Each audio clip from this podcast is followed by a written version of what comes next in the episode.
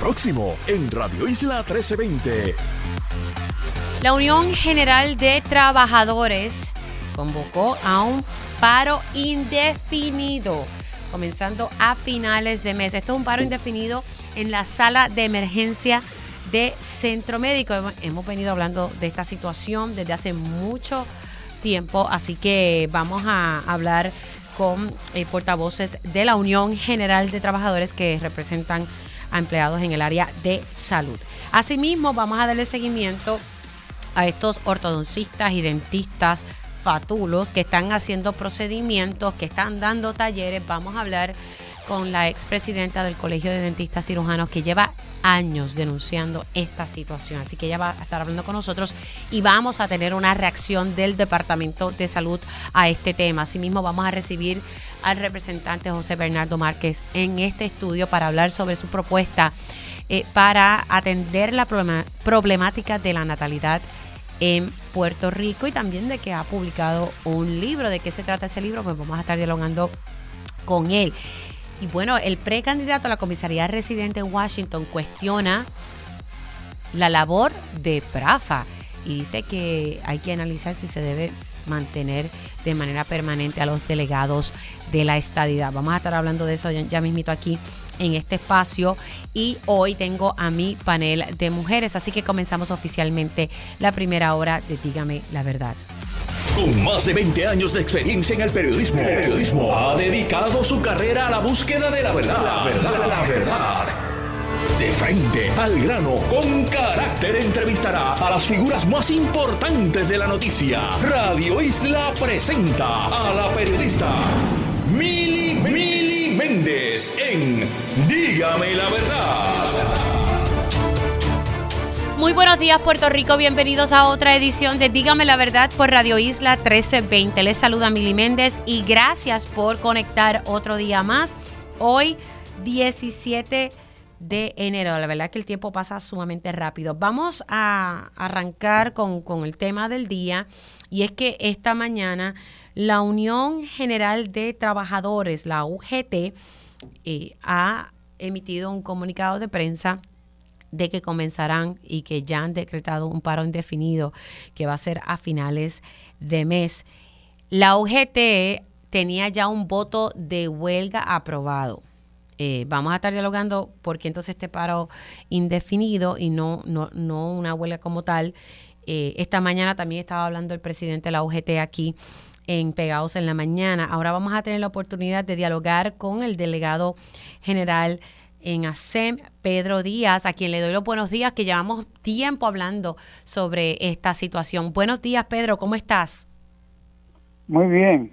Saludos, gracias por estar con nosotros. Vamos a hablar eh, qué ha pasado, porque sé que se sentaron con el director ejecutivo de ASEM, el licenciado Mata, para seguir dialogando sobre el convenio colectivo. Eh, y de momento el presidente decía hace como unas dos semanas atrás que no se estaba negociando de buena fe y que se le llevaron ¿verdad? unos documentos a la Junta de Control Fiscal con una información que no era la correcta. ¿Qué fue lo que ocurrió? Que se ha decidido que entonces es un paro definido eh, comenzando a finales de mes. Pues mira, Mili, como se ha dicho ya en otras ocasiones, aquí la administración de primera instancia este, está eh, tratando la negociación con una práctica ilícita de cuestión de mala fe, eh, de no buena voluntad. Aquí el administrador eh, estaba, estuvo, como dije otras veces, llevándole una la información erróneamente, con malas intenciones a, la, a, la, a la Junta, y la Junta determina en cierto momento que, que pues, pues que todo eso va en contra del plan fiscal ellos dicen que, estamos pagos, que teníamos que teníamos ya un, aumento de 73% con más de 600 y pico dólares. Aquí aquí la huelga se determina, la, el paro indefinido, perdón, se determina por práctica ilícita y negociación de mala fe. Así que esto a partir del 26. ¿Qué va a pasar a partir del 26 de enero? Eh, como ustedes han puesto en el comunicado de prensa, específicamente eso cae un viernes a partir de las 12 de la madrugada. ¿Qué es lo que va a ocurrir? Bueno, el viernes a las 12 de la madrugada se cesan todas las labores de, de, de- del centro médico, excepto pues eh, todo empleado unionado, pues paralizamos labores eh, con mira a que se nos respete y se nos atienda los reclamos que estamos eh, exigiendo. O sea que Eh, enfermeros, tecnólogos médicos, o sea, toda la, la plantilla que ustedes representan no van a trabajar. Así mismo es. Se supone que nadie entre en respaldo de este eh, paro indefinido. Eh, siempre va a haber un equipo en de emergencia por si, si surge un caso de emergencia o algo. Nosotros tenemos un equipo que, que va a estar pendiente. Si hay un caso de vida o muerte, pues se entra, se atiende y después que se atiende eso, se vuelve a la, a la, a la manifestación. Ok. Sí, que, que no es que, ¿verdad? Si surge una emergencia, que no, no va a haber nadie para atenderlo. Eso sí, ustedes van, van a estar ahí para ello. Y hay que ser responsable con el pueblo de Puerto. Rico. Eso es importante que la gente lo sepa, ¿verdad? Claro, eh, hay que ser bastante. Nosotros hemos sido bastante responsables. Tú, si tienes conocimiento, este paro iba para el 31 de diciembre y nosotros lo pospusimos por, porque sabíamos que, que eh, era una fecha difícil y no íbamos a poner en riesgo al pueblo de Puerto Rico. Ya tuviste cuánto, cuántas personas heridas llegaron allí. Sí. Eh, nosotros responsablemente eh, hemos tratado de, de evitar que esto sucediera, pero lamentablemente no tenemos de otra, ya que el gobernador, eh, la administración y la Junta y el secretario de Salud, todos en uno, eh, no, no han buscado la forma de ponerle solución a esta situación. Y el plan de, de reclasificación y retribución, pues no le dio eh, aumento, por lo menos eh, que vieran un aumento sustancial a las personas que llevan mucho tiempo eh, trabajando. Quienes más se beneficiaron fueron, ¿verdad?, los empleados eh, recientes, ¿correcto? Eso es así. Eh, eh, aquí lo más que se beneficiaron, lo- los últimos que se beneficiaron fue la, la secretaria del licenciado de Mata con un ingreso de 4.431. Pero ella no, ella no es un servicio esencial. ella no es esencial, pero parece que el mensaje que le llevaron a la Junta era que ella era esencial. Lamentablemente, Ah, pues yo no sé cómo la Junta se presta para otorgar ciertos aumentos a ella y, y, Claro, y a pero un ustedes han, chofer. ido, ustedes han ido a la Junta de Control Fiscal porque tengo entendido la última vez que conversábamos en Telemundo, la intención de ustedes era que la Junta les diera espacio para que ustedes pudiesen explicarles, porque si no dialogan con ellos, Sí, Mili, mira, eh, estamos en, en- en espera de, contestado, que, de contestación, perdón, que nos asignen fecha. Ya se hicieron todas las gestiones, se le comunicó a la Junta. Estamos esperando que nos conteste cuando nos pueden dar la audiencia, para entonces nosotros sentarnos con ellos detalladamente y llevarle la realidad de lo que se estaba proponiendo en medio de la mesa, que no es como el licenciado Jorge Mata lo ha estado llevando, con la de, de- con la mala voluntad de que no quiere que, que a los demás empleados que no recibieron nada se les incentive o se les haga una remunerancia económica. Ok. Así que esto eh, hasta ahora sigue en pie. El 26 de enero, esto es el viernes, que entonces se van a paralizar las labores en la sala de emergencia de centro médico. Sí, todo lo que es componente de ASEN, las clínicas externas, salas de emergencia, eh, el área de los talleres, salas de operaciones, sala de trauma, eh, todo lo que es el componente de la Administración de Servicios Médicos, vamos a estar en paro, en huelga. Ok. Sí, sí, pero entonces, eh, y para que la gente lo comprenda, no es que en el hospital universitario se van de paro, o sea, esto es eh, lo que con, con lo que está relacionado a todos esos servicios que se dan ahí en la sala de emergencia y lo que acabas de explicar. Sí, es correcto. El hospital universitario es parte del centro médico, pero un hospital independiente ASEN. Eh, y corrijo, no huelga, paro indefini- indefinido. Paro indefinido. Sí, que, que- son dos cosas, ¿verdad? Completamente eh, distintas. Ajá. Gracias, Pedro. Eh, nos mantenemos en contacto por cualquier cosita que surja. Ok, gracias Milibende por tu amabilidad y siempre estar dispuesta con, con la Unión General de Trabajadores y el pueblo de Puerto Rico.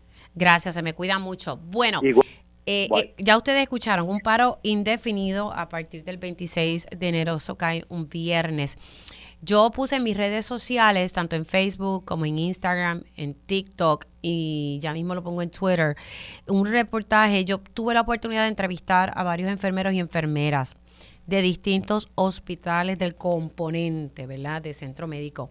Y aquí la problemática es que hay una escasez de personal a tal nivel que los enfermeros y enfermeras están doblando turno y están repartiendo hasta las dietas. Cuando digo las dietas me refiero a los alimentos. Ese desayunito que le llega al paciente, eso usualmente lo hace otro empleado, no le toca al enfermero. Pues ahora los enfermeros, tras que son pocos y que tienen mucho trabajo, tienen que entregar los desayunos, los almuerzos y en ocasiones se les entrega tarde. Así que en mis redes sociales, Mili Méndez PR, pueden eh, ver el reportaje completo que sacamos en día a día eh, con esta entrevista de enfermeros y enfermeras. Siendo las 10 y 9, voy a pasar a, otro tema y me parece que este tema es bien importante. Y cuando surgió, eh, yo decía, cuando surgió todo este asunto de las chicas de agua buena, que, que según su abogado, y quiero que escuchen el sonido del licenciado Peter Díaz que ayer nos dio una, una entrevista aquí en exclusiva explicándonos que, que estas jovencitas eh, pues fueron engañadas. Él sostiene que ellas fueron engañadas, que ellas cogieron unos cursos y que no le dijeron, ¿verdad?, que ya no podían hacer estas cosas. Y yo le dije, bueno, pues entonces pecaron de ingenua porque uno tiene que saber que estas cosas dentales lo hace un dentista, un ortodoncista, hace este tipo de, labores y que tienen licencia para ello. Y esto se ha venido denunciando. Pero esto fue lo que argumentó el licenciado Peter Díaz sobre el caso de Aguas Buenas. Vamos a escuchar qué fue lo que dijo. Hay, una, hay unos anuncios de un curso que va ahora el 4 de febrero, donde van a blanquear, un curso de blanqueamiento de dientes. Y te, y te dicen a sí mismo, te vamos a certificar para que puedas abrir tu negocio de blanqueamiento de dientes. Los perridientes también han dado cursos de eso. aquí el problema no son estas dos chicas y varitas de, de comerío, eh, que las conozco hace mucho tiempo, son muchachas muy humildes y muy trabajadoras. Eh, se han dedicado toda la vida a cuidar viejitos en hogares de ancianos. Eh, no estamos, estamos hablando de unas personas muy humildes que fueron engañadas, donde les dijeron que eso no era un procedimiento médico. Así como uno va a las estéticas y, y en esas estéticas muchas veces ponen hasta Botox, obviamente eso es ilegal. Pero en este caso no hablamos de inyecciones, no hablamos de eh, nada invasivo, claro, si es un procedimiento médico, si vamos a ver, porque orientándonos con los dentistas, nos indican que mover un diente tiene unas tiene unas eh, consecuencias, donde las cosas pueden salir muy mal. Pero eso no fue lo que le enseñaron a ella. Claro, que ellas son, ellas son, ok, son víctimas de que hay personas que están dando estos cursos y eh, ofreciendo certificados y, vendiendo que esto ellas lo pueden hacer de forma legal y tener su propio negocio. O sea, que ellas no sabían que para estas cosas hay que ir a, un profesional, que hay que tener una licencia. ¿Cuántos años tienen estas jovencitas? Muchachos de 20 años. Ok, son, sí, sí, sí, son jóvenes. 20 años, ¿verdad? Pero que no, él me dice también que no les exime de la ley. Ahora ellas no están siendo acusadas hasta ahora de nada y están dispuestas a cooperar con las autoridades, según nos dijo aquí el licenciado Peter Díaz. Pero esta problemática se viene denunciando hace tiempo y he querido dialogar con una persona quien honora la verdad, es la persona que ha estado ahí todo el tiempo. Mira, Mili, mira esto, mira esto. Y es la doctora Licelis Reyes. Ella fue presidenta del Colegio de Dentistas Cirujanos de Puerto Rico hace un tiempo atrás y ha sido bien vocal con este tema. Buenos días, doctora, ¿cómo está? Buenos días, Mili. Un saludo a ti a la radio audiencia. Yo veo todo esto y yo digo, Dios mío, tantas veces que ella estuvo ahí, ahí diciéndolo, yendo a, la legislatura, o sea que no fue por falta de denuncia. Eh, cuando, cuando usted ve todo esto, ¿qué, ¿qué piensa? Pues mira, este, inicialmente cuando yo veo esto porque tengo a alguien que está bien pendiente y rápido me lo envía. Desde el martes pasado ya yo sabía que esto estaba pasando. Eh, pues vengo, lo denuncio. Eh, ya se han hecho varias querellas de este tipo de personas que ponen bracers al Departamento de Salud, se la ha hecho a, justicia. Y entonces, pues cuando tú ves una persona que tan descaradamente eh, se anuncia, que inclusive hago la entrevista, me envía un mensaje diciéndome que gracias por la pauta que me estás dando, pues tú dices, Diandre, este es el país de, que no pasa nada. Eh, las personas eh, cometen actos ilegales y a este abogado, que yo entiendo que él conoce de leyes, el desconocimiento de la ley no te exime de cumplirla. Exacto. Y ellas saben que lo están haciendo mal porque ese curso que le dieron a ella no fue ni en una universidad, no fue en un instituto. Ok, todas estas personas que están dando estos certificados, que sabemos quiénes son, eh, inclusive yo te puedo decir que al lado de mi oficina trataron de empezar a dar blanqueado y yo los llamé. Al lado de su... Sí, sí una estética. Una que quitaba tatuajes empezó a anunciarse por Instagram que hacía blanqueado. Yo la llamé porque yo inclusive sé a quién yo tengo que dirigir la querella. Y la llamé y le dije, tienes 15 minutos para quitar el anuncio, porque tú vas a, hacer la lista, vas a estar en la lista de las querellas que va a hacer el colegio en el Departamento de Justicia. Lo quitó. Y ella, ah, pero usted se mete conmigo. No, no me meto contigo nada más. Nosotros los dentistas tenemos un deber de fiducia de, sabemos que están ocurriendo las cosas, tenemos que denunciarlo, quedarnos callados en nuestro Facebook denunciando lo que pasa, no ocurre nada, no hay consecuencias. Y pues estas personas, cuando nosotros, nosotros, hay un grupo de dentistas que están, estos están, eh, sale el anuncio y rápido lo, miren, aquí está esta. Y los llamamos, le enviamos la ley dental. El, el, procedimiento aquí es ese, eh, que ustedes lo denuncian al colegio, el colegio le dice esto al Departamento de Justicia, quien ha dicho que ya está investigando. El rol de salud aquí. Bueno, es que a, salud se le ha hecho querellas también. Ellos tienen un departamento de investigación. Pero, pero querellas que han sido atendidas, doctora, que usted sepa. No, no, no. Lamentablemente todo el tiempo nos dicen que están en proceso. O sea, Mili, tú no sabes las veces que yo como presidenta del colegio fui donde el fiscal capó, inclusive nosotros como colegio establecimos un detective privado que se llevó evidencia Fuimos donde Capó, no pasó nada. Fuimos donde Castelló, no pasó nada. Eh, hemos ido a todos lados con estas querellas que les advierto, a las que dan blanqueado, a las que ponen, todos sabemos, ¿tú sabes por qué? Porque a nosotros nos llegan los pacientes y los pacientes hablan, nos dan la dirección, nos dicen quién fue, cuánto pagaron, todo. Cada dentista ve todos los días un paciente que ha sido este defraudado por estas personas. O sea, esto es un secreto a voces. claro, a mí lo que me llama la atención es que no pasa nada. Entonces tenemos personas que están dando eh, literalmente talleres. Hay un taller que se va a llevar a cabo en febrero de este año. Entonces veo anuncio, si quieres una sonrisa para el día de San Valentín, con la cuestión esta de los perridientes, pues mira, eh, ven aquí, te sale en tanto, o sea, literalmente Inclusive la que se arrestó en el centro de convenciones tiene un, una mega clínica, un mega sitio en un pueblo de la isla y su segundo piso es de blanqueado. Este, pero que ¿Quién puede cerrar esos negocios? Bueno, es que lo primero es que el alcalde de ese pueblo lo están cogiendo de tonto, porque la patente eh, no, es, no es un servicio de salud. Vamos a empezar por ahí. Yo, alcalde, voy y le cierro el sitio. ¿Dónde está tu patente para hacer esto? Vamos a empezar. Departamento de Salud. Si una persona tiene un sitio que no está dando un servicio de, que está dando un servicio de salud y su permiso no es no es de eso, lo puede cerrar también. Hacienda, evasión contributiva, estas personas no cogen planes, todo es cash, andan en tremendos carros, eso es evasión contributiva también, o sea, tenemos aquí que todo el que quiera, el colegio, inclusive tiene la potestad de ir a ese sitio, tú estás dando un servicio dirigido a un dentista y ¿dónde está el dentista? ¿Dónde está la colegiación? Aquí hay clínicas. Pero el colegio tiene, tiene usted me dice que el colegio tiene, ¿verdad? Eh, puede hacerlo, tiene la capacidad para hacerlo. Pues claro, el, colegio es una, es una entidad creada por ley, la Junta Dental.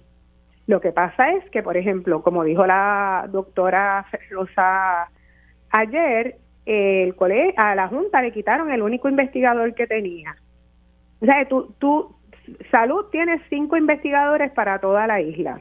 Entonces tú creas, voy, se crea un proyecto de ley que tú sabes, tú misma sabes quién se opuso en la Cámara, en el Senado se colgó, ah, ahora ellos quieren investigar. Pero Dios mío, si te di la herramienta para que cuando esa persona vaya a abrir el local tenga que tener la, la licencia del dentista. Pero pues ahora que se formó este revolú, se están montando en la ola, yo quisiera tener el, de, o sea, la creer en estas personas que por fin se va a hacer algo. Porque tú sabes muy bien que aquí hay pacientes que han perdido dientes, aquí hay pacientes que han ido a salas de emergencia después que han sido atendidos en estos sitios. Y Nosotros como dentistas estamos indignados, obviamente, porque nuestra profesión es una profesión de salud, es una profesión de servicio. Oye, y, que ustedes se preparan años, eh, primero, ¿verdad? Se preparan para tener el conocimiento, luego tienen que, que pasar una revalida y tienen que sacar una licencia. No es como que ustedes cogieron un taller de 24 horas. sí, no, un certificado. Para ellas son clientes, para nosotros son pacientes. Esa es la verdadera razón y la verdadera diferencia. Pero para este abogado que dice que son unas jibaritas, pues no son tan jibaritas porque tenían, sabían poner muchos muchos videos en Instagram y sabían hacer las cosas, o sea, ellas no son tan jibaritas. Este, tan ingenuas no son nada. No, jibaritas, jibaritas soy yo, que soy jibarita de este país. Ahora, eh, doctora, ya tengo que irme a la pausa y voy a estar dialogando con un portavoz de salud eh, eh, me está diciendo entonces que ya Salud no tiene un investigador, o sea, el único investigador que tenían ya no lo tienen para meterle caña a estos asuntos. junta, pero el Departamento de Salud tiene cinco investigadores y estos y, el colegio le ha sometido estos casos en muchas ocasiones. Eh, yo espero que pues ahora por fin ellos vayan, porque a mí me hubiera gustado que en vez de ella cerrar, que fuera el Departamento de Salud el que le cerrara el sitio porque tenían la dirección, tenían todo, tenían la evidencia y esperaron a que ellas vaciaran el sitio. claro, lo, que dice el abogado es que ellas no tenían permiso, que ellas estaban promoviendo, pero que ellas todavía no, no habían abierto el local. Y las fotos de todos los pacientes que ellas habían atendido. Porque ellas pusieron unas fotos de personas con bracers. Hmm. Ellas dijeron que tenían un récord o sea, que era por cita, ellas pusieron fotos. Sí, entonces se las inventaron, ¿a quién le sacaron esas fotos? Se las robaron a un ortodoncista. Y si en efecto ellas no abrieron, pues entonces se, se, inventaron la foto. Ah, bueno, pues eso, es este difamación y vamos a hablar de entonces si no tenían eh, permisos en esa alcaldía para permiso de uso, patente, pues entonces la alcaldesa tiene que ir al dueño del local que le alquiló el local y que el dueño del local responda por esa persona que él le alquiló ese local. Ay, padre. Bueno, estaremos dándole pues seguimiento a este tema y ya mismito voy a conectar con el Departamento de Salud porque Justicia dice que ya está investigando, eh, lo hizo en un comunicado de prensa, no están disponibles para emitir más eh, reacciones, pero sí me parece importante que el Departamento de Salud se exprese y, qué es lo que está ocurriendo, porque esto no es nuevo. Estamos hablando ahora del caso de estas jovencitas de Agua Buena, pero esto nos pusimos a nosotros a buscar en día a día en las redes sociales y, aparece un montón, hasta literalmente están haciendo anuncios de ofertas para San Valentín, para que tengas unos dientes bonitos en el Día del Amor y la Amistad. A ese nivel, o sea, están así se encuentra de manera rápida. No es muy difícil encontrarlo porque ellos mismos se anuncian. Sí, por eso. De verdad que no hay que tener mucha mucha este malicia para encontrar esto. Doctora, gracias, se me cuida mucho. Gracias, Mili. Buen día. Buen día. La doctora Licelis Reyes, dentista, y ella fue pasada presidenta del Colegio de Dentistas Cirujanos de Puerto Rico, hablando sobre esta situación de los dentistas ortodoncistas fatulos haciendo una labor que le corresponde a estos profesionales de la salud y pues lo ven como si fuera algo estético. Hacemos una pausa, voy a hablar con salud y tengo ya aquí en mi estudio al representante José Bernardo Márquez. Vamos a hablar sobre su propuesta para ayudar a esto de la natalidad, que es un problema serio, pudiese provocar algunos un poco de risa, pero es bien serio y esto se viene advirtiendo hace tanto tiempo. Lo recuerdo cuando yo estaba embarazada, había salido esta problemática y eso fue, imagínense, ya en el 2016. Y también escribió un libro. ¿De qué se trata? Ya mismito dialogamos con el representante José Bernardo Márquez. Regresamos en breve. Dígame la verdad, las entrevistas más importantes de la noticia se escuchan aquí. Mantente conectado. Radio Isla 1320. 1320. Conéctate a radioisla.tv para ver las reacciones de las entrevistas en vivo. En vivo. Esto es Dígame la verdad con Mili y ya estamos de regreso aquí en Dígame la Verdad por Radio Isla 1320. Les saluda Mili Méndez y vamos a, en algún momento vamos a estar conectando eh, con el señor, em, ay Dios mío, se me rompieron los espejos y ahora no veo bien. Estas son las cosas que pasan cuando ya uno pasa los 40. Pero vamos a estar conectando eh, con personal del Departamento de Salud para eh, hablar eh, sobre la situación de esto de los perridientes, los blanqueamientos y las, los trabajos, los procedimientos dentales que usualmente hace un dentista ¿verdad? Y un, y, un ortodoncista. Así que, que, que, aquí hay, me decía el pasado presidente del Colegio de Dentistas Cirujanos, me decía, mira, aquí tiene que entrar justicia y tiene que entrar el Departamento de Salud. Y precisamente vamos a estar conectando con el señor Edwin León. Él es secretario auxiliar de la Secretaría para la Regulación de la Salud Pública para saber, porque lo que me estaba comentando la doctora Licelis Reyes, que es dentista, es que ellos han denunciado esto tanto al Departamento de Justicia como al Departamento de Salud. Así que ya mismito estaremos conectando, no, no han llamado. Bueno, pues nosotros coordinamos eh, porque me parece importante obtener la reacción del Departamento de Salud. Dale una llamadita a, la portavoz a ver qué fue lo que ocurrió para, para si no entonces ubicarlo en otra parte del programa, pero me parece importante tener esa visión del Departamento de Salud, qué están haciendo, cuántos investigadores tienen, eh, porque es que si usted entra a las redes, se ve, ayer hicimos el ejercicio en día a día, y hay mucho, pero muchos, muchos anuncios. Y sí hubo un proyecto que me estaba comentando la doctora Ariceli Reyes, que estaba buscando que si había, por ejemplo, un, grupo de personas que querían abrir eh, una oficina para dar servicios dentales, que la persona que abriera esta oficina tuviese una licencia, que fuera un dentista, precisamente para evitar esto. Y la legislación no se aprobó, le pusieron 20 patas al gato y bien gracias pues si usted quiere dar servicios, ya sea de ortodoncia o, de, De, procedimientos que hace un dentista, pues debería ser una persona que tenga la licencia, que sea el médico, la persona que está preparada para ello.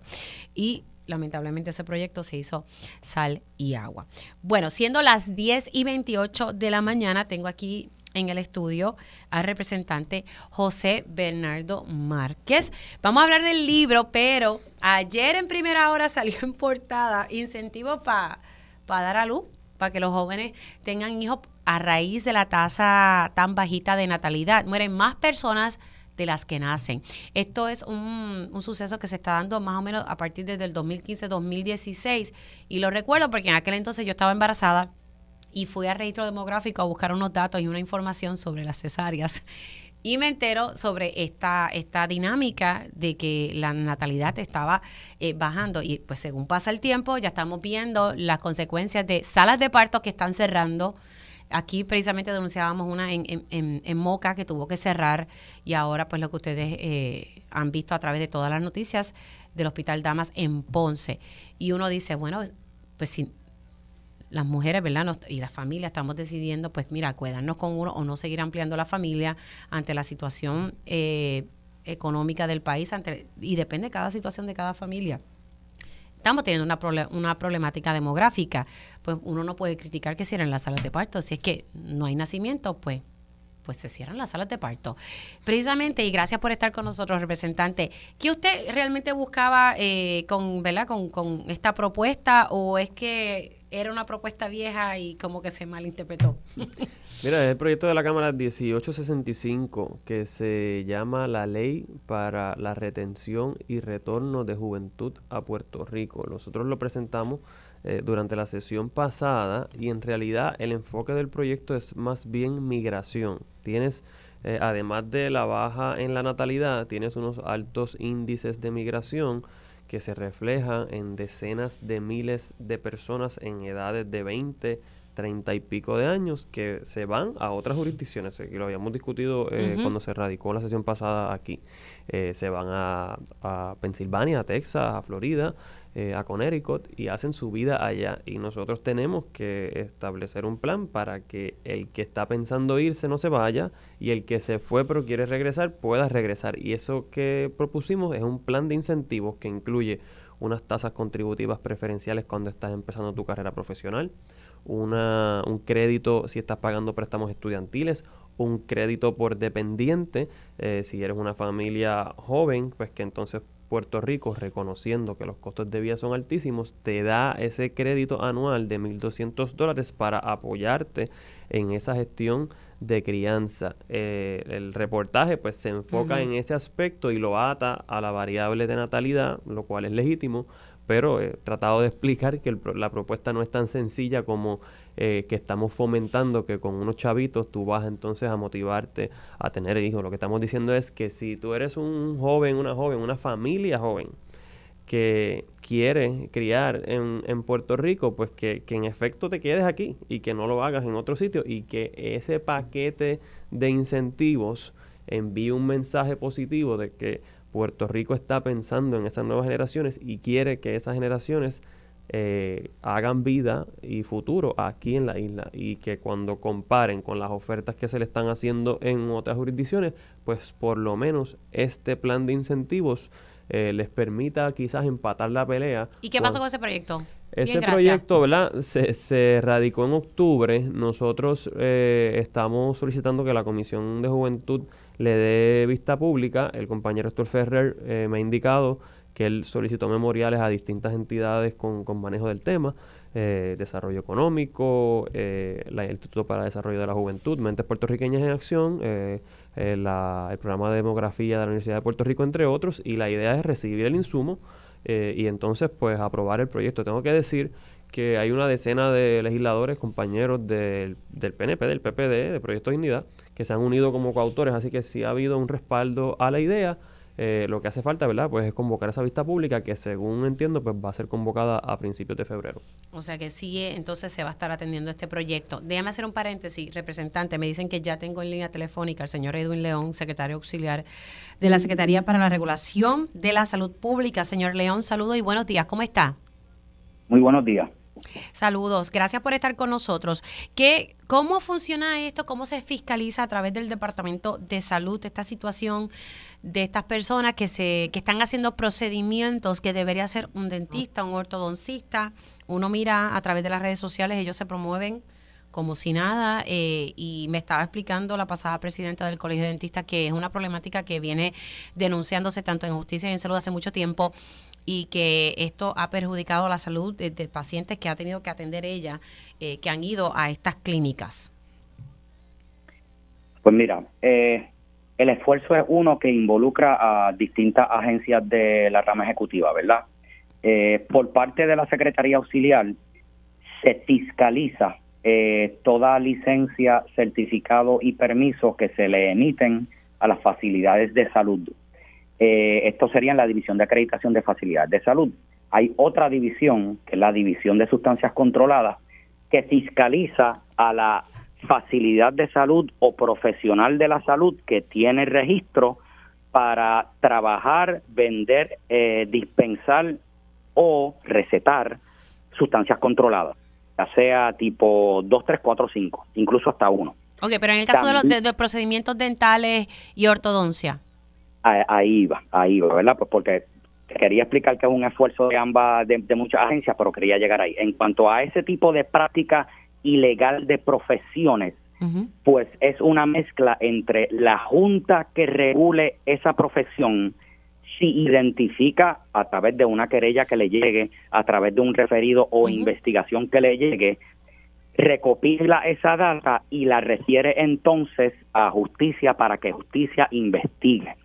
Eh, eso significa obviamente que se tiene que erradicar una querella ante la ante la policía.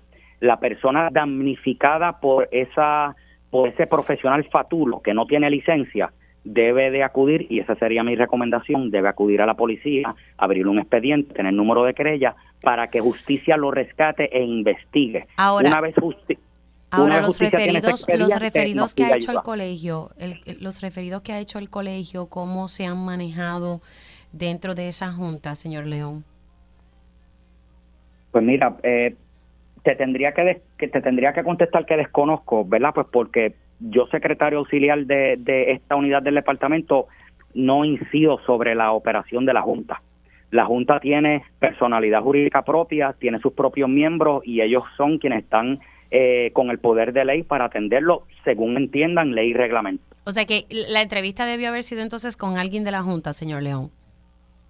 En parte sí, pues porque como te mencionaba, si vamos a atenderlo desde la práctica ilegal de la profesión, eh, la Junta tendría injerencia o el ciudadano damnificado que se queja ante la policía y habrá expediente de querella. Para tenerlo claro, señor León, y agradezco ¿verdad? que haya estado disponible, porque esto lo, coordiné con, con la portavoz de, salud. O sea, si yo pregunto ahora mismo eh, cuántas de las querellas que refirió el Colegio de Dentistas Cirujanos a, la Junta que atiende estos asuntos, usted no me puede contestar esa pregunta. No, no pudiera contestar. No, no, no he ido sobre esa data. Ok, y, y, y, ¿verdad? ¿Y cuántos negocios eh, que operan de esta manera ilegal han cerrado? Tampoco me puede decir. No, pero, pero lo que sí te puedo decir, que ahí era donde quería llegar, es que si bien la Junta de Médicos Dentistas tiene injerencia sobre las personas que practican ilegalmente esa profesión, yo acá en la Secretaría de Auxiliar, específicamente bajo la División de Medicamentos y Farmacia, tengo injerencia sobre las entidades, facilidades que tienen la licencia de botiquín y productos biológicos. Eso significa que todo ortodoncista o dentista, eh, ¿verdad? En, un mundo mucho más ideal, que quiera ejercer su profesión y tenga su despacho médico, tiene que tener la licencia de botiquín y tiene que tener la licencia de productos biológicos. Ahí es donde usted sí puede entrar. Ahí es donde yo entro, correcto. Porque ¿Y cuántos locales usted ha encontrado que no tienen esa licencia? Tenemos varios y todos ya han sido referidos a justicia. ¿Me puede ser más preciso de cuando me dice varios, la cantidad?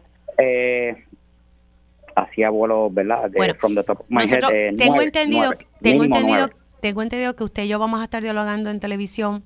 Eh, si, si, me pudiesen proveer eh, esas estadísticas, porque me parece importante que la gente sepa que en efecto el Departamento de Salud le está metiendo caña a esto, porque si no daría la impresión de que no se está fiscalizando a estos locales y que están por la libre, porque yo estoy segura que usted tiene sus redes sociales y, y, es que los anuncios y, y, hasta talleres se están dando de están certificando a personas para que hagan estos trabajos cuando esas personas no son dentistas ni el que da el taller tampoco es dentista. Esto eh, hay una proliferación de, este asunto y, y, pues uno quiere saber qué, qué se está haciendo para atenderlo porque estamos alarmados ahora, pero esto el colegio lo viene denunciando hace mucho tiempo.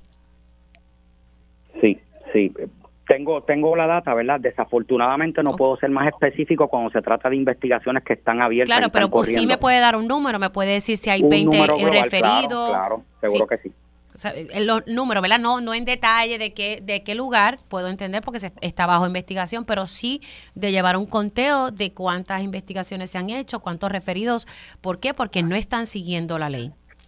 Sí, bueno, así para sacándolo de mi reunión ayer con el Departamento de Justicia, nueve. Nueve. Mínimo. Mínimo nueve. Sí. Hasta ahora. ¿Y eso corresponde a, al año pasado? No, son, son investigaciones que se han identificado de distintos establecimientos que nos han referido. Vienen, bueno, estamos sí, principios del año pasado. Principios del año pasado. Nueve. Nueve. Señor León, le estaremos dialogando en horas de la tarde. Gracias por entrar unos minutitos aquí en Dígame la Verdad, se me cuida. Pues nada, igual, saludos. Hacemos una pausa, regresamos en breve. Dígame la verdad, las entrevistas más importantes de la noticia se escuchan aquí. Mantente conectado. Radio Isla 1320. 1320. Conéctate a radioisla.tv para ver las reacciones de las entrevistas en vivo. En vivo. Esto es Dígame la verdad con Mili 20.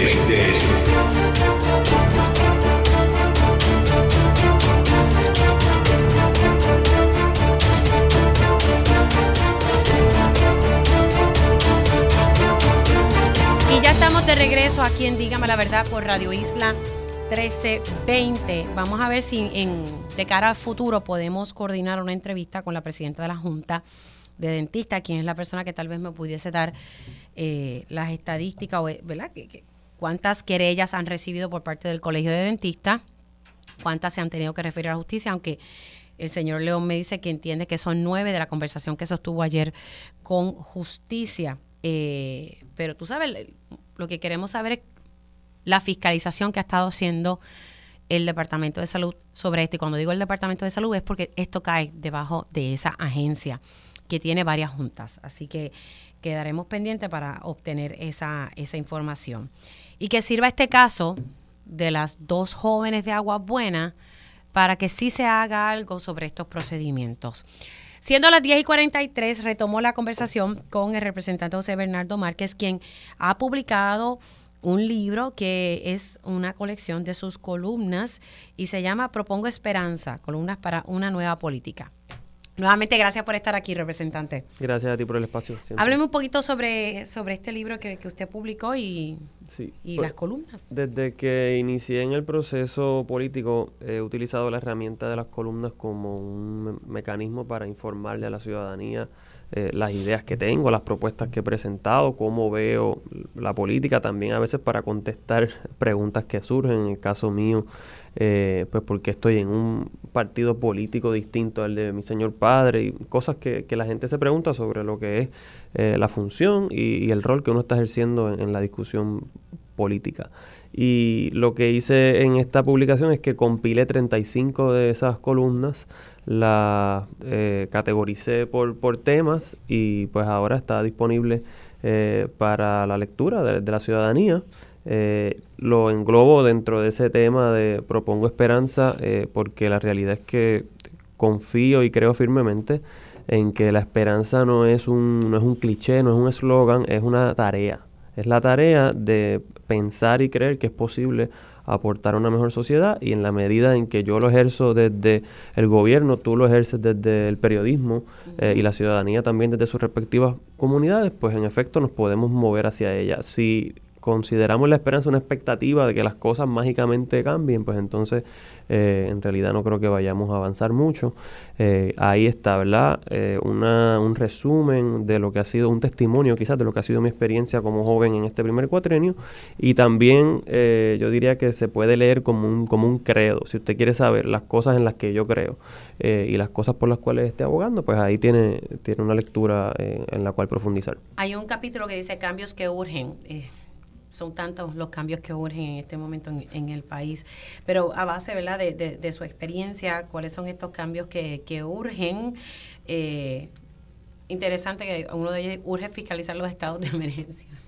Eh, sí, ahí, ahí menciono asuntos básicos que me parece que, son meritorios atender, el, el, abuso de lo que ha sido los estados de emergencia, a veces para flexibilizar todo el manejo gubernamental, por ahí a veces se han colado casos de corrupción, eh, se ha desatendido la función legislativa eh, utilizando órdenes ejecutivas como mecanismo para eh, gobernar y, me parece que vivimos precisamente en un sistema de separación y balance de poderes, ese es el tema de, esa columna. Hablo del tema del marco electoral que claramente el cambio en el comportamiento del electorado y en el reclamo de nuevas voces requiere revisar tanto aspectos constitucionales como aspectos legislativos y, el actual código electoral vigente que se ha discutido hasta la saciedad lo discuto como, como temas que urgen. Hay otro capítulo que se, llama problemas colectivos, eh, ¿verdad? Que a veces todo lo que estamos viviendo, eh, el problema de la seguridad, eh, el problema quizás de la educación, la ciudadanía tiene que estar buscando soluciones individuales. Ir a un colegio privado, vivir en una urbanización con acceso controlado para entonces mitigar eh, la preocupación con la seguridad, cuando en realidad de lo que se trata es de que busquemos soluciones colectivas a problemas colectivos. De eso es lo que se trata la política.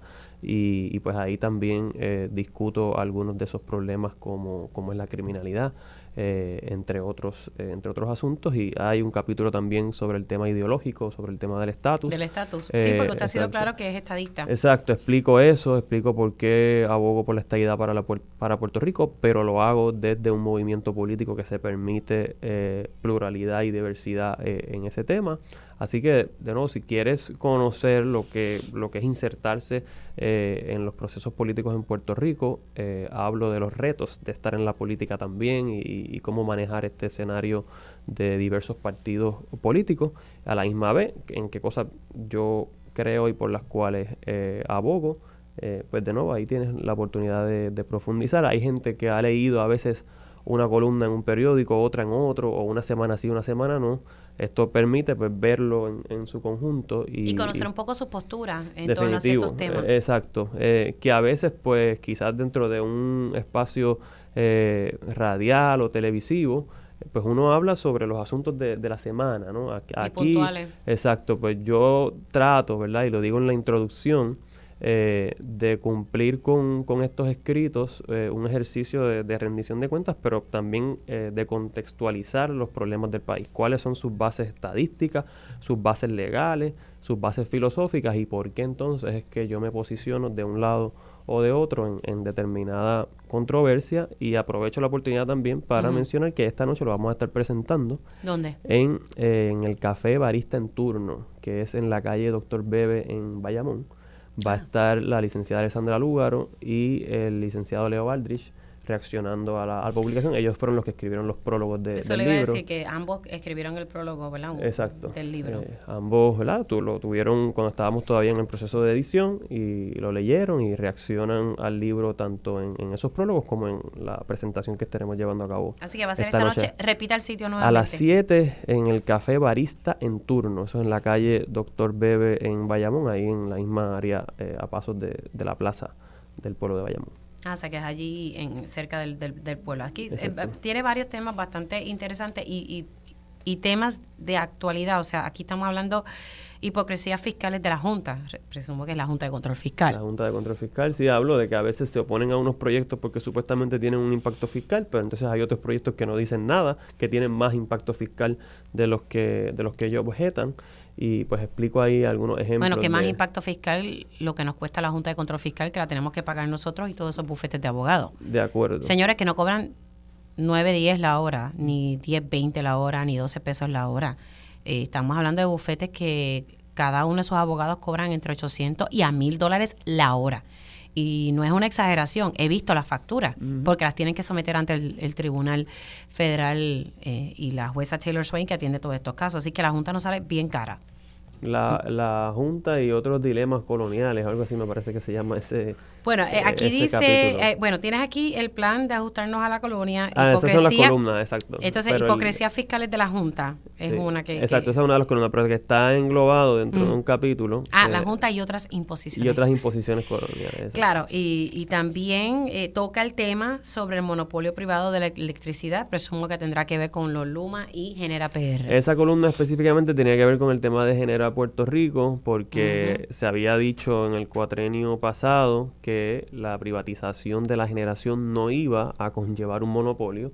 Se estableció en esa ley que no se podía dar el control de la generación a una entidad que tuviera más del 70% del control de la generación, cosa que rápido en las vistas públicas se denotó que Genera iba a hacerlo. Así que pasamos de la crítica a un monopolio público a un monopolio privado, la que es como que el peor de los dos mundos, porque si tú quieres criticar que exista eh, un, monopolio público, pues tiene que ser que entonces que lo vas a diversificar y que vas a tener más de un eh, operador o en este caso este administrador del sistema energético. Y eh, explico ahí cómo se vulneró y se violentó crasamente la política pública energética que se había aprobado y, pues así, eh, otros temas que han estado en discusión durante el cuatrenio.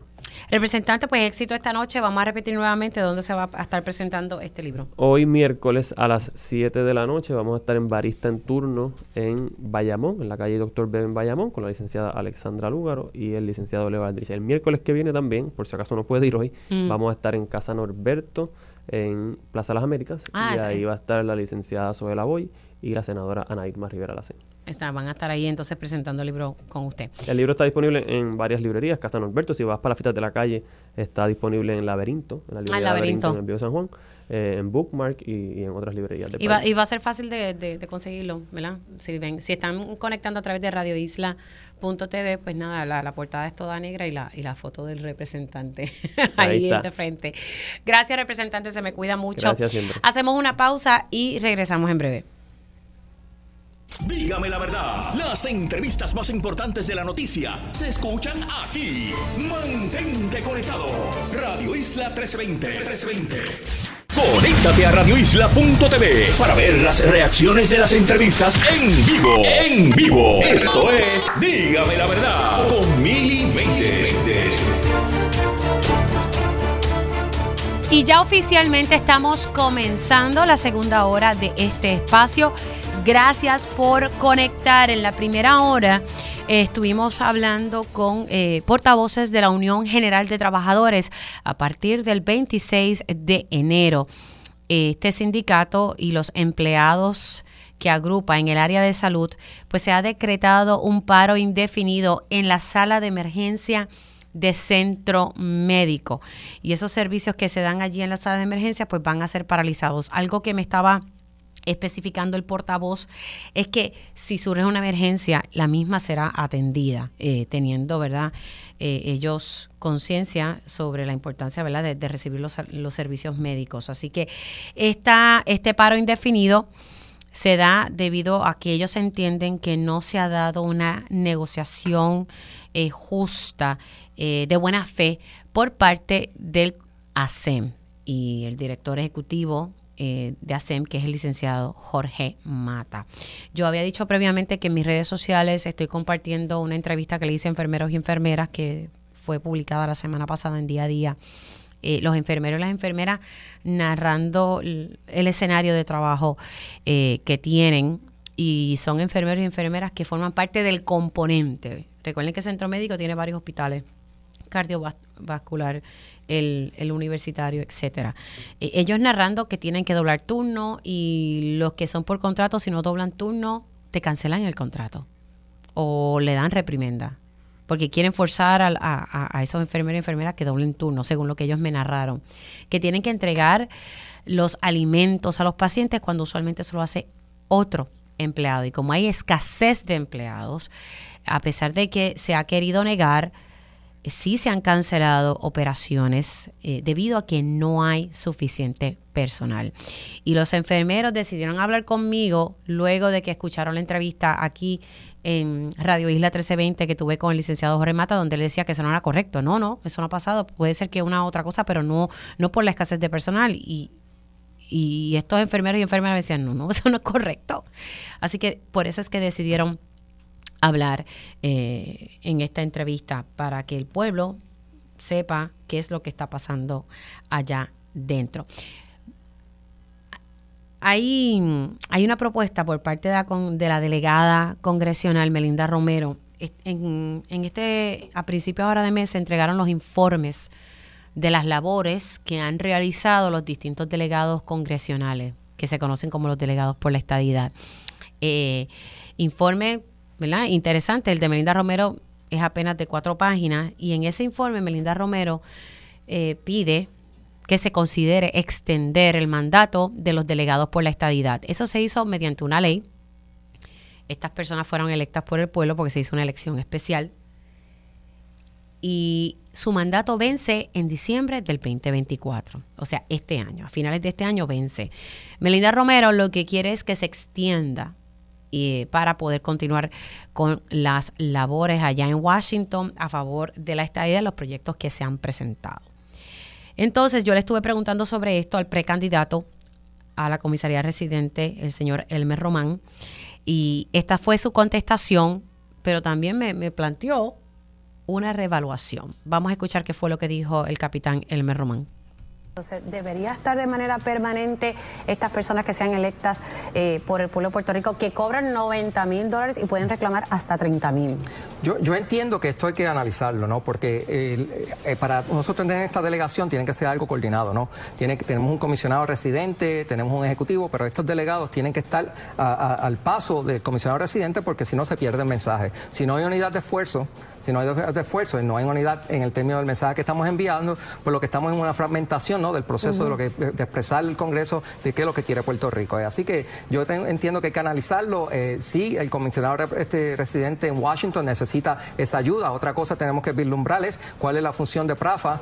Actualmente pues tenemos una oficina que está a solas con trabajando directamente entre ella y el Ejecutivo, pero no está dando el apoyo al comisionado residente. Así que tenemos que trabajar todo eso. O sea que, que nos hay que revaluar PRAFA. Hay que reevaluar PRAFA, por mm. supuesto, como también estos delegados y asegurar que todos estemos no, alineados. Pero los delegados de la estadía, imagínense, pero ya eso vence ahora en diciembre del 2024, lo que se está buscando, ¿verdad? O por lo menos la intención es que se extienda y que haya que legislar nuevamente. Pero interesante eso de que hay que revisar entonces PRAFA y que haya mejor coordinación. Absolutamente. Bueno, gracias por estar. Pues así que Elmer Román entiende que hay que reevaluar PRAFA eh, esta, esta oficina y que esté como, que tenga sinergia con los esfuerzos que está haciendo ¿verdad? El comisionado residente, en este caso la comisionada residente. Interesante ese planteamiento, vamos a ver qué, qué surge con, con, ese tema.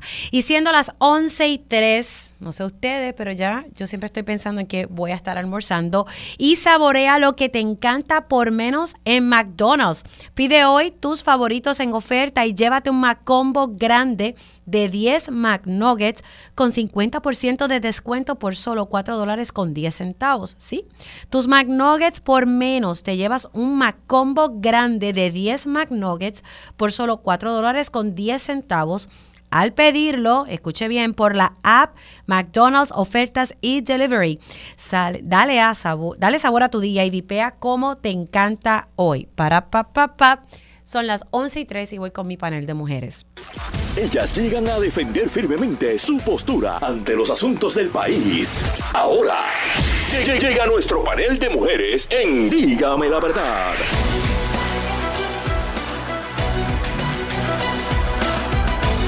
Y ya siendo las 11 y 4 de la mañana, conecto con mi panel de mujeres y le doy los buenos días a Eda López. Buenos días. Buenos días, querida. Buenos días a las compañeras, a la radioaudiencia y un saludo especial a la gente de Wallo Radio que nos está escuchando en este momento. Y también conecta con nosotros la licenciada Carmen Lebrón. Buenos días. Buenos días, buenos días. Espero que estén todas bien. Un saludo a todas mis compañeras, a los que nos escuchan en la mañana de hoy. Lista para comenzar hoy. Y también se une a la conversación la, la licenciada Amarilis Pagán. Buenos días, Amarilis. Buenos días, Mili, Eva, Carmen y a todas las personas que nos están escuchando. Aquí lista para discutir los temas de hoy. Ay, qué rico conectar con ustedes y tener el, panel completo. Bueno, tenemos que hablar de, un tema en particular, me lo acordaba Eda, que cuando los viernes uno termina, yo borro cinta en ocasiones, pero el viernes pasado eh, un jurado federal eh, determinó eh, y, llegó a un veredicto de culpabilidad hacia la ex representante María Milagros Charbonnier y su esposo. Ella con 12 cargos y él con 11. Ella tiene uno más eh, por obstrucción a la justicia, así que culpable eh, en todos los cargos. Vimos eso el viernes pasado en horas de la tarde.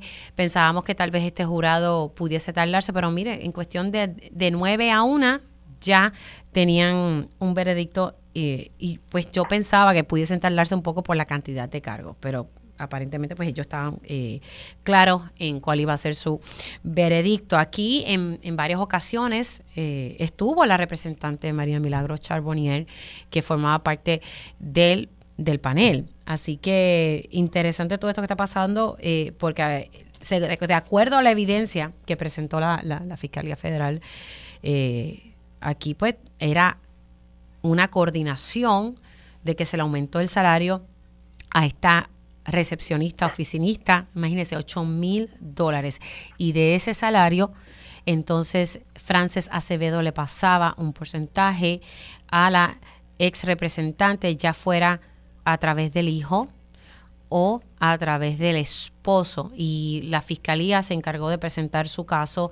Eh, importante destacar que el hijo se le dio un programa de despido, el cual él tiene que cumplir y si cumple ese acuerdo, ese programa de desvíos, pues entonces su récord eh, quedaría eh, limpio. Pero ese no fue el escenario para sus padres eh, y pues una ex representante, siempre destacó esto, una abogada que estuvo a cargo de la comisión de lo jurídico, presidió la comisión de lo jurídico, especialmente en un momento bastante crítico, y su esposo, por más que hay personas que dicen que pues que excelente ser humano y eso no lo voy a cuestionar, pero la realidad es que es él era abogado también. Tienen conocimiento del derecho, ¿saben? ¿verdad? no es como personas que no tengan conocimiento de las leyes y pues que cometen este error. Ay, no sabía, pero en este caso, dos abogados. Así que, nada, comencemos con, con, con este análisis, eh, porque nuevamente vemos cómo se defrauda al pueblo de Puerto Rico y que los federales sostuvieron ese viernes, por lo menos el jefe del FBI dijo, seguimos investigando y que siguen las investigaciones. Eh, comienzo contigo, Eda, luego voy con Carmen y, repito con Amarilis. Pues mira, Emily, eh, yo creo, eh, hay, hay personas que se han alegrado mucho, ¿verdad?, de, de, esta convicción. A mí lo que me da es repulsión. Yo lo que siento es vergüenza. Eh, porque, yo, eh, fíjate, yo conocí a Tata en el 2012 cuando ella corría para el primer, por primera vez para el escaño que ganó y yo era candidata a la alcaldía por el PIB en Bayamón y compartíamos en un en un eh, panel y, y la realidad es que siempre me dio muy, muy mala vibra, pero olvídate de eso, olvídate de la cuestión de cómo yo lo sentí. El problema es que el tracto de Tata es un tracto que desde, desde el inicio eh, inspiraba mucha suspicacia. Hay una columna que publicó Benjamín Torres Gotay este domingo, donde hace el recuento de todas las, eh, las acciones que Tata hizo, que fue sancionada por el Tribunal Supremo por mal manejo. Hay, eh, en algunos momentos hubo denuncias de que ella fa eh, facturaba incorrectamente cuando era contratista de, de, del gobierno, etcétera. Lo que a mí me, me indigna demasiado es que durante ese cuatrienio del 2017 al 2020, ella era una persona, que una figura muy poderosa del PNP en la legislatura. Olvídate nada más de la Cámara de Representantes, de la legislatura. Eh, yo sé que Amarilis tiene mucha información sobre el proceso de revisión del Código Civil, pero ese cuatrienio requirió que estuviéramos muy atentas y, no solo atentas, sino que lucháramos eh, para impedir que la agenda antiderechos que promulgaba tanto el PNP como Tata Charbonnier eh, nos dejara, nos, nos, despojara, ¿verdad?, de nuestros derechos. Y, y a mí, en el caso de Tata Charbonnier, sí hay una figura importante, pero hay algunas cosas que que a mí me, de verdad me producen repulsión. Lo primero es cómo una mujer o una persona involucra a su hijo en actos criminales. Ella, los, ella sabía, digo, ella era la presidenta de la Comisión de los Jurídicos y de la Comisión de Ética de la legislatura, de la, de la Cámara, así que debió haber sabido que ella estaba cometiendo un delito y arrastró a su hijo y yo aprendí de mi mamá que las mamás cuando un hijo o una hija tiene problemas lo cubre con su manto, tú sabes, yo, yo eso no lo nunca lo voy a poder entender. Pero la otra cosa que a mí me llama la atención es que fíjate que ella aumentó su, sus actos corruptos luego del verano del 2019 mientras estaba el país eh, todavía procesando la barbaridad de haber tenido que verse obligado a sacar a un gobernante de este país, Tata le subió a la candela del pillaje. Y recuerdo que tú acabas de mencionar lo de lo de que ella participó en el panel de mujeres. Recuerdo que en octubre del 2019 ella estuvo sustituyendo a Zoela Boy. Y y en la discusión estábamos argumentando de que estábamos exigiendo un estado de emergencia y Wanda Vázquez había emitido una orden ejecutiva de una alerta. Y entonces estábamos diciendo que no era lo mismo, esto y lo otro. Y yo nunca voy a olvidar ese careo que se formó entre nosotras, que vuelvo y reflexiono y pienso que no yo no debía haber bajado al nivel de ella, pero que ella con esa arrogancia nos decía, bueno, es que nosotros ganamos y nosotros hacemos lo que nos dé la gana. Cuando ustedes ganan, ustedes hagan lo que les dé la gana. Eso para mí es bien estremecedor porque quienes optamos por hacer, eh, por incidir en la política, sabemos que hay cosas que se pueden hacer, pero hay cosas que podemos rechazar y no y no bajar esa inmundicia, pero ella lo hizo. Ella lo hizo mientras iba a la iglesia de Misraín Esquilín en Canóvana, eh, ella incluso fue, fue tesorera de esa iglesia. Tú sabes, es, es la doble vara. Pero por último, sobre el proceso, a mí me parece que uno de, las, de los elementos más contundentes del proceso judicial fue cuando transmitieron las grabaciones de su ayudante, de, de Frances, que ella le dijo al que había sido el director de su oficina, es que todo el mundo lo sabe. Y ahí yo me quiero detener un segundito. Quien haya ido al Capitolio y haya cabildeado, etcétera, sabe que en el Capitolio no hay secretos. Allí todo se sabe. Todo. Ellos saben, todo, todos Todo. lo saben. Entonces, eso de que todo el mundo lo sabe, yo me quedo con eso, porque no es que todo el mundo sabe nada más que lo de Tata. Todo el mundo sabe que ahí hay un montón de chanchullos, empleados fantasmas, sueldos exagerados, se articula este, esfuerzos políticos partidistas para, para cancelar los derechos del pueblo, no se representa al pueblo, ellos lo saben, porque ahí hay gente que de otro modo no tendría acceso al salario que tiene porque no tienen la- los quilates para poder servir al pueblo, que es lo que se supone que se haga desde el Capitolio. Yo creo que nos debemos quedar como pueblo con eso de todo el mundo lo sabe, porque si todo el mundo lo sabía y no denunció y no hizo nada para revertir el estado de corrupción generalizada que existe, no solo en, en la legislatura, salvo unas muy honrosas eh, personas que sabemos quiénes son y que sabemos, por ejemplo, los que más, los que tienen el récord prístino en, en asistencia a las sesiones, esa gente está trabajando para el pueblo. Así que yo creo que de cara a los próximos comicios electorales, eh, la- las personas que votamos tenemos la responsabilidad de asumir a quién respaldamos, por qué y si esas personas nos representan, porque yo dudo que haya mucha, o sea, yo pienso que hay mucha gente del PNP que se siente igualmente asqueada y avergonzada de que estas personas sean quienes las representen. Y con eso lo que lo que concluyo diciendo que no podemos negar nuestra responsabilidad. Según eh, hubo una tata en la legislatura, una corrupta como ella, ahí hay un Georgie, ahí hay un Pichi Torres. Zamora que no va. Sí, de verdad que... Y deja que siga... hmm, Deja que siga. Voy contigo, Carmen.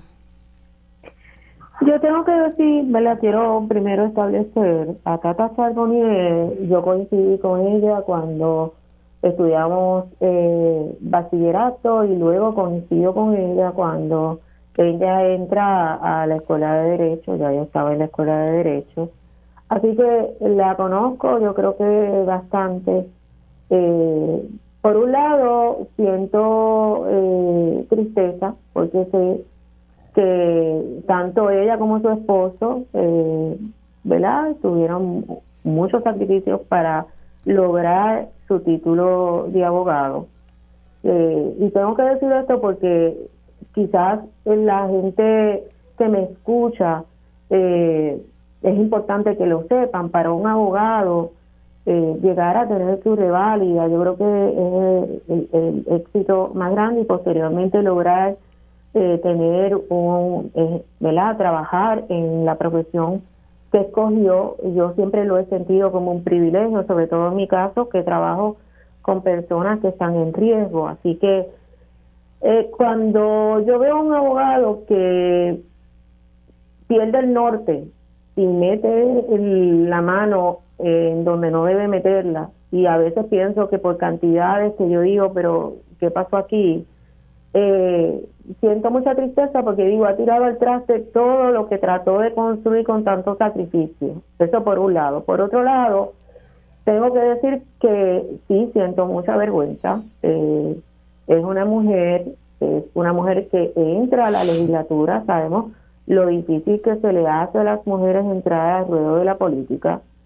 Eh, sé que ha utilizado, y esto lo voy a decir con mucho respeto, me parece que en muchas ocasiones se escudó eh, tras la religión para lograr muchas cosas, y, y vuelvo e insisto, lo estoy diciendo con mucho respeto, no es lo mismo uno ¿verdad? Tener unas creencias y trabajar a base de unas creencias que utilizar la religión para lograr unas cosas. Y en, el caso de Tata, yo creo que ella utilizó muchas veces la religión para lograr unas cosas. Por otro lado, eh, las personas que llegan a posiciones públicas, ya sean legisladores, ya sean funcionarios de agencias, tienen una gran responsabilidad y un gran privilegio de trabajar para el pueblo, de lograr cosas para el pueblo. Llegaron ahí, eh, en el caso de la legislatura, por el voto que le da el pueblo y los que están en agencias indirecta, indirectamente también llegan por el voto porque llegan por un candidato escogido. Así que cuando se pierde el norte, cuando se pierde el camino, cuando se llega con intenciones de lucrarse, eh, están traicionando el privilegio que el pueblo les ha concedido. Y en el caso de, de Tata Salonier y su esposo, eso indiscutiblemente ha ocurrido. Se traicionó la confianza del pueblo se traiciona incluso a toda aquella persona, en este caso mujer, que quiera acceder a la legislatura, pues está viendo ahí una, una situación que de, cierta manera nos afecta a todas para poder llegar a escaño, después de haberlo logrado ella, que pudiera haber abierto mucho camino para todas nosotras. Así que yo a veces pienso que cuando uno está en la calle trabajando, Ah, ¿verdad? Desde que sale de la mañana hasta por la noche, eh, genera unos ingresos y hay algunas personas que esos ingresos que generan son muy pocos o no son lo suficientes según su escala y ven la oportunidad de la política como una oportunidad de lucrarse. Nosotros con el voto tenemos que estar muy pendientes de esto, porque sabemos que cuando lleguen a esos escaños, y eso se ve por la ética, o sea, cuando uno oye un candidato hablando, uno puede determinar muchas cosas. Nosotros tenemos un gran poder en el voto y debemos empezar a seleccionar personas que tengan compromiso con las funciones que van a ejercer y compromiso principalmente con el pueblo.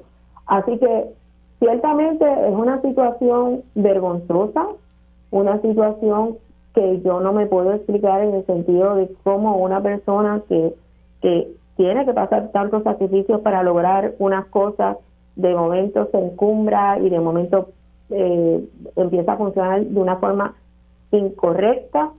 Eh, ciertamente no puedo tapar el cielo con la mano, lo que ha dicho él es cierto, durante la profesión tuvo varios, varias situaciones previo a llegar a la legislatura donde fue señalada eh, y eso demuestra la ética de una persona. Así que eh, no puedo decir más que es triste y vergonzoso. Tengo que hacer una pausa, regreso voy con el turno de Amarilis Pagán em, sobre, sobre este tema, así que ya mismito venimos con, con el panel de mujeres.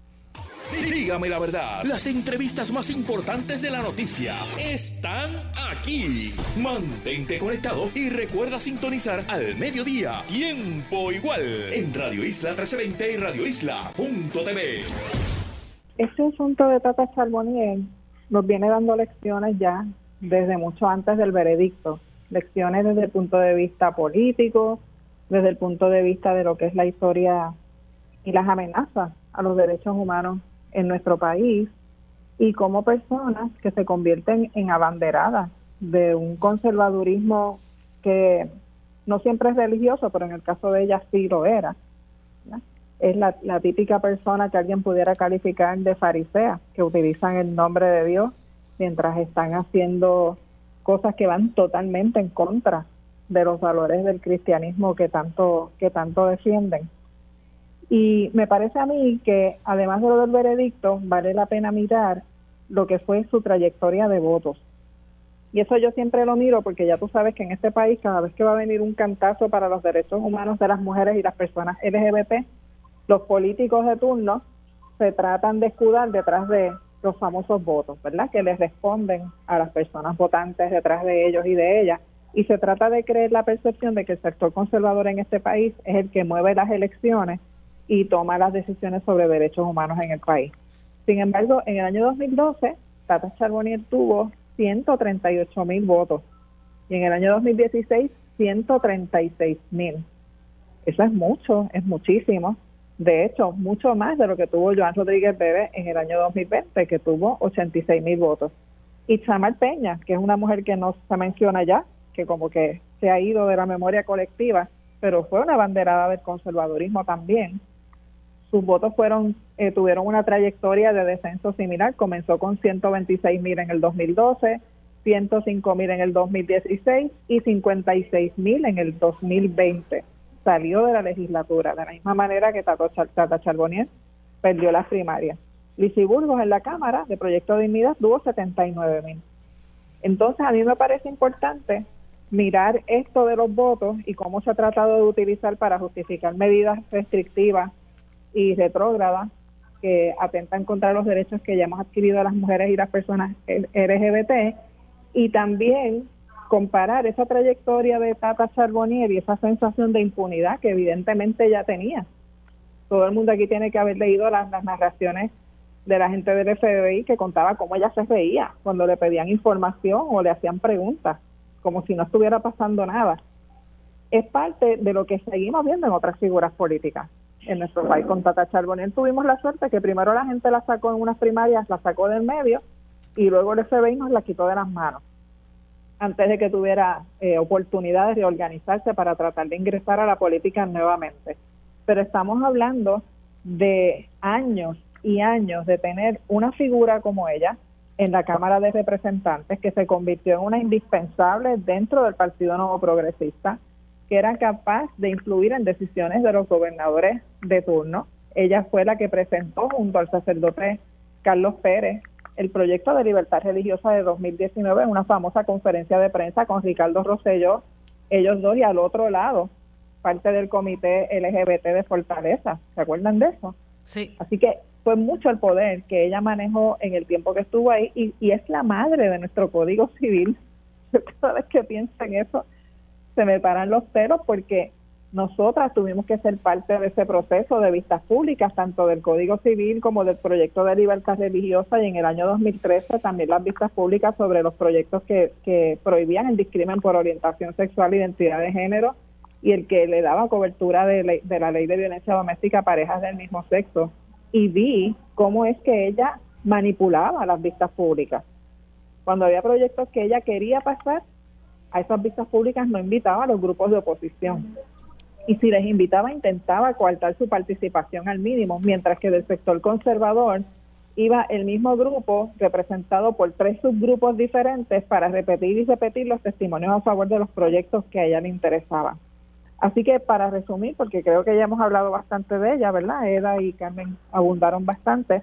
Lo que a mí me parece que tenemos que mirar aquí como, como gran lección, sobre todo para las personas votantes, es que hay que estar alerta. Hay que saber separar la paja del grano. Una persona que te venga con un discurso cristiano no necesariamente comparte valores cristianos de amor y solidaridad y de, y de esperanza. Y a la misma vez mientras más ruidosas, mientras más fanáticas de ciertos temas, con mayor razón hay que escudriñar lo que está pasando ahí. Porque eso es lo que vimos con, con ella. Era una figura prominente, muy vocal, que nos trataba a las demás como si hubiéramos jugado bolita y hoyo, como decían antes por ahí. Era, yo no sé si a ti te pasaba, pero a mí ella me hablaba como si fuéramos panas de la vida, porque tienen ese tipo de personalidad y yo siempre me preguntaba por qué ella me habla así, si nosotras no nos conocemos más allá de estas luchas, ¿verdad? De estos encontronazos en la legislatura.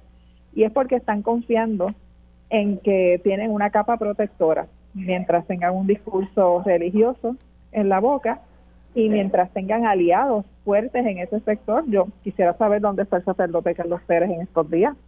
Yo espero que le esté llevando agüita y pan a la cárcel porque cuando, cuando esté allá, porque eran super panas, ¿verdad? Era su, su, su cómplice perfecto para todos esos proyectos y eso también nos hace pensar hasta qué punto esas personas aliadas conocían de lo que estaba pasando ahí y se hacían de la vista larga porque les convenía. Yo lo que recalco siempre es que, el electorado, estamos en año electoral, tanto en, en, junio van a haber unas primarias y en julio son las elecciones generales, que el, elector, el electorado se oriente, busque información de las personas que están aspirando eh, y tome una, emita un voto luego de que estudie cada candidato, evalúe y que sea un voto bastante consciente. Eh, porque a veces nos dejamos llevar eh, por la masa y por lo que o los que hablan más en los medios, pues es una realidad. Y, entonces no se emiten votos de manera correcta, porque algo que se destacó es que ella sí, ella ganó con un montón de votos y salía siempre de las primeras, porque ella era de acumulación. Bueno, quiero hablar de, otro tema. Ayer estuvimos discutiendo aquí una, la medida, by the way, la medida se paralizó. Ayer comencé el programa hablando de una pieza legislativa. Hay dos, pero hay una en particular que, que generaba una problemática y es que pues se, se, presentó una medida que busca atender en la manera en que se investigan y los tratamientos que se le dan a las víctimas de violencia sexual, en este caso infantil, nuestros niños. Hubo una cumbre, pero en esa cumbre no fue que nació el proyecto de esa cumbre, no, no, es que en esa cumbre se les mandó este proyecto a, a, a distintos sectores. Sí, opina sobre esto. creo que les dieron como un día, me estaba explicando una de las directoras de, de los centros SIMBA, que son los que dan ayuda a las víctimas de agresión sexual, en este caso en, sus mayores menores. Y la problemática, lo que me levantaba el trabajador social Larry Emil Alicea, era, me decía, Mili, es que están proponiendo unos cambios sin haber consultado a las personas que van a sufrir esos cambios, a los centros que van a recibir esos cambios. Se va a aprobar esta legislación que estaba en agenda ayer para la sesión y el representante Denis Márquez eh, logró intervenir para que el presidente de la Cámara atendiera a los directores y directoras de, los centros SIMBA.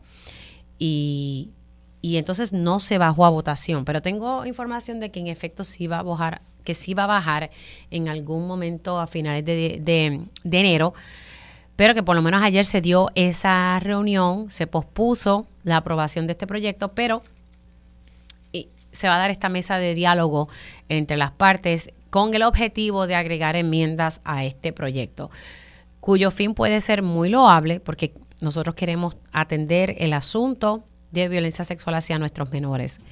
Eh, pero presentar proyectos sin vistas públicas, sin análisis, sin consultar a los expertos, es lo que estaban planteando eh, los distintos trabajadores sociales y personas que tienen en experiencia en, estos temas. Así que eso fue eje de controversia. Es como que escúchame a mí antes de tú cambiar.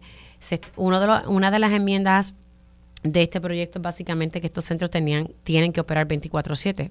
Ajá, perfecto, 24/7 y con qué dinero voy a operar esto. Si ya de por sí estos centros están operando por debajo del presupuesto, se les quitó el presupuesto para adiestramientos. Ellos pagan los adiestramientos ellos de su bolsillo. Así que se pueden plantear muchas cosas, pero hay que ver si son ejecutables. También se habla de una junta y que esta junta estaría fiscalizando el uso de fondos y los servicios que se le dan. Perfecto, no, no hay nada malo en eso, pero esa junta tiene que estar compuesta por profesionales que sepan del tema.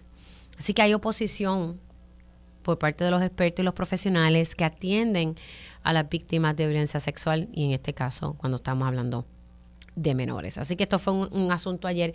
Voy a hacer la pausa.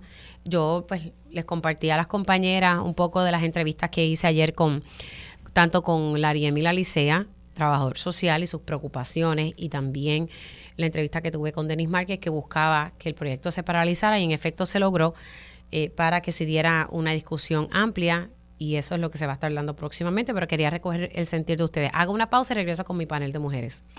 Dígame la verdad, las entrevistas más importantes de la noticia están aquí. Mantente conectado y recuerda sintonizar al mediodía, tiempo igual, en Radio Isla 1320 y Radio Isla.tv. Conéctate a radioisla.tv para ver las reacciones de las entrevistas en vivo. En vivo. Esto es Dígame la verdad con Mili Y ya estamos de regreso aquí en Dígame la Verdad por Radio Isla 1320. Les saluda Mili Méndez y sigo con mi eh, panel de mujeres. Dejé un tema sobre la mesa y es esta medida que busca cambiar en la manera en que se investiga y se, y se tratan a, lo, a las víctimas de violencia sexual, en este caso infantil, nuestro, nuestros niños. La misma, por lo menos no bajó a votación ayer. Recalco que aquí no hubo vistas públicas y, um, y la crítica que siempre hago en torno a esto, no importa qué proyecto sea, es que se tiene que dar un diálogo transparente, se tiene que llevar a cabo un proceso de vistas públicas donde todo el mundo pueda participar y que se logre un proyecto en consenso. Al final del día, con este proyecto se busca el bienestar de los menores, pero no podemos hacer las cosas a la trágala. Y eso era lo que estaba levantando ayer el trabajador social de área Emilio Alicea y varias de las, ¿verdad? Ayer tuve la oportunidad de entrevistar también en televisión a, a una directora de tres centros SIMBA eh, importante, ¿verdad? Que siempre se toma en consideración a los profesionales en estas áreas que son los que trabajan con esto día a, día, ¿verdad? No, no podemos estar presentando medidas simplemente pues porque suena bonito y se ve chévere en el papel. Hay muchas lagunas en esta pieza legislativa de acuerdo a lo que me han esbozado los profesionales que conocen de estos temas. Eh, voy a comenzar en este caso con Carmen, luego con Amara y luego voy con Eda. Que mejor introducción que la que has hecho. Yo tengo que eh, explicar, ayer yo tuve la oportunidad también de hablar con alguien que estuvo presente allá en el Capitolio y voy a decir esto conforme la información que tengo. Eh, se presentaron varias de las organizaciones o entidades que trabajan con asuntos de eh, los menores, en particular la adicción sexual, eh, precisamente para exponer su posición con relación a la pieza eh, legislativa. Inicialmente tenían la, idea de que iban a ser atendidos en una vista pública.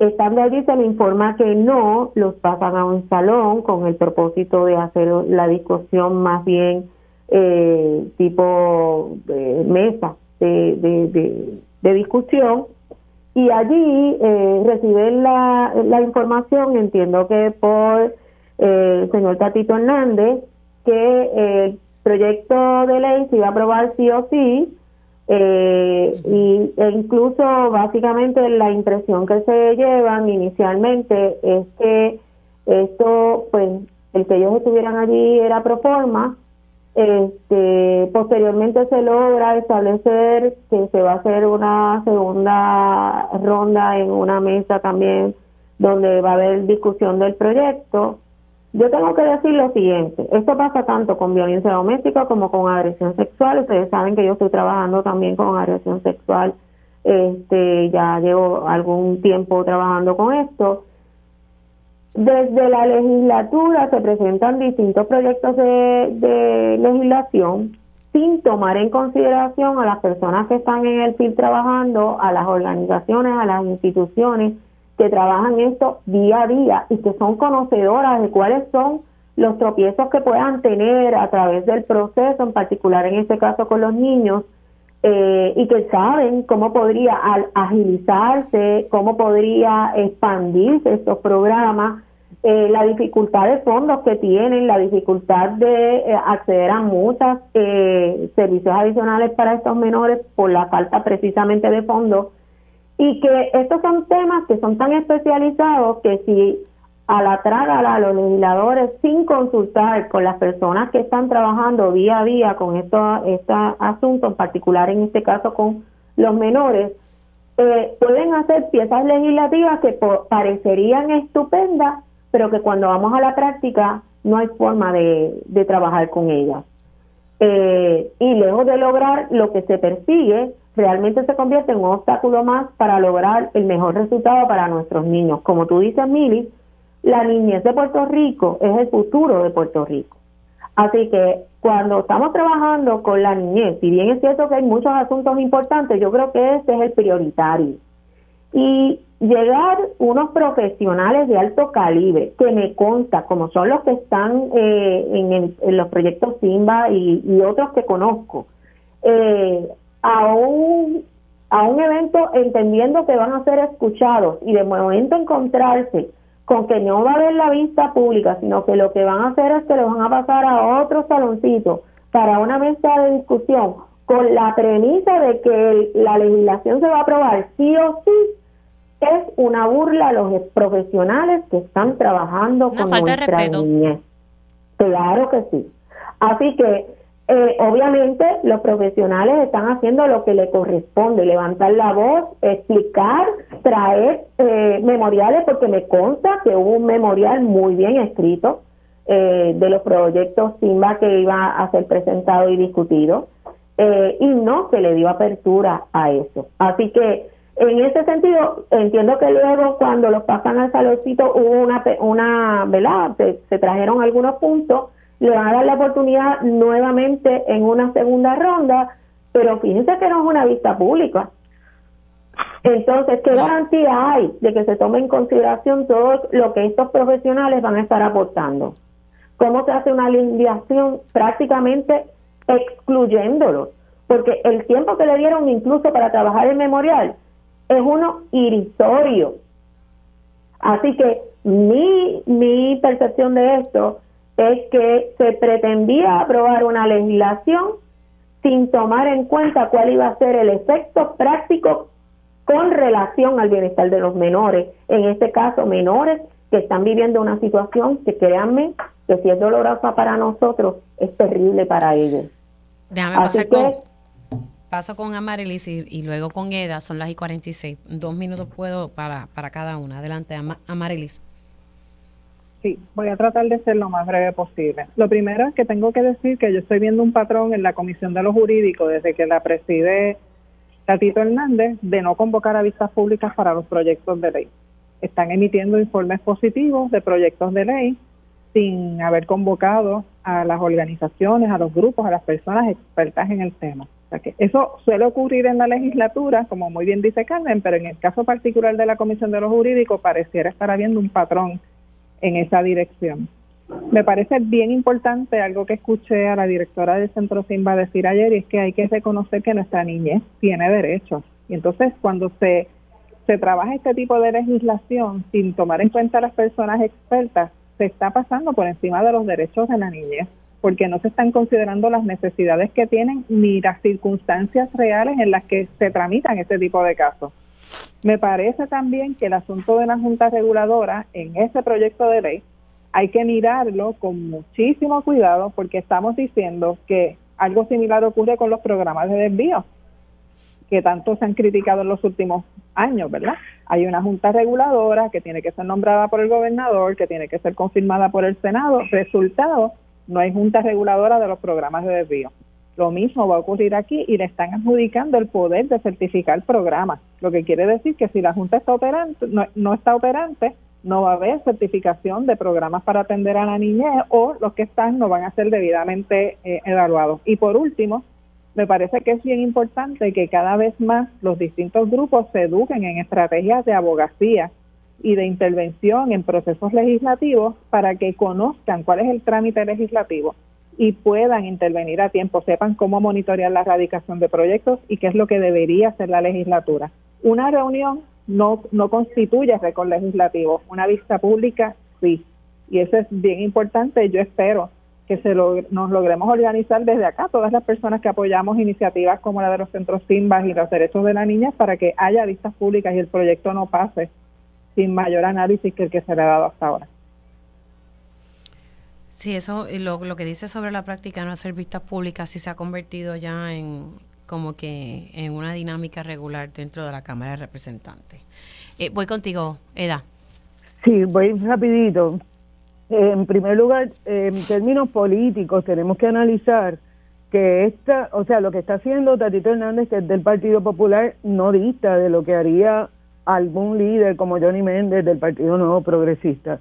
La otra cosa es que tenemos que estar bien atentos y yo lo invito a la gente a que rescate la entrevista que tú hiciste en conjunto a Ariemila Licea y Denis Márquez Lebrón, quienes ambos denunciaron ante el país eh, cosas terribles que tiene esta medida, como por ejemplo me quedé con lo que dijo Lari de que a pesar de que el Departamento de la Familia está cumpliendo, este proyecto los deja fuera, que yo no entiendo cómo es posible una cosa como esa. La otra cosa que recuerdo es que ellos están proponiendo eh, incluir esta unidad debajo en el recinto de ciencias médicas, pero eso estuvo ahí. Linda Lara dirigió esa área, pero la dejaron sin recursos, la tenían en un closet y ella se tuvo que ir porque hacían la, los exámenes a los menores en un closet en el centro de, diabetes, para diabetes. Así que a mí me parece que podemos seguir opinando, tenemos que irnos hacia la acción, tenemos que actuar como pueblo, porque se nos va la niñez en esto. No, definitivamente. Eh, vuelvo y recalco que, que aquí hay que consultarle a las personas que saben de estos temas y lo que dijo Carmen Lebrón ahorita de que cuando ellas eh, entraron a la reunión, lo que dijo el representante Tatito Hernández, en, ese, en efecto sí, a mí se me dijo lo, lo mismo y es triste uno llegar a una reunión de diálogo con una figura como el presidente de la Cámara de Representantes y que del saque le diga a las personas, esto se va a aprobar. O sea, es como si le estuvieras diciendo, mira, yo te estoy recibiendo por recibirte y por escucharte, pero esto no garantiza nada. No, no, así no, no se trabajan las cosas. Y vuelvo y recalco, aquí hay que hacer un proceso de vistas públicas es lo menos que, se merece, ¿verdad? Eh, el pueblo de, Puerto Rico. Gracias a, a, las panelistas, se me cuidan mucho. Hacemos una pausa y ya regreso, tiempo igual.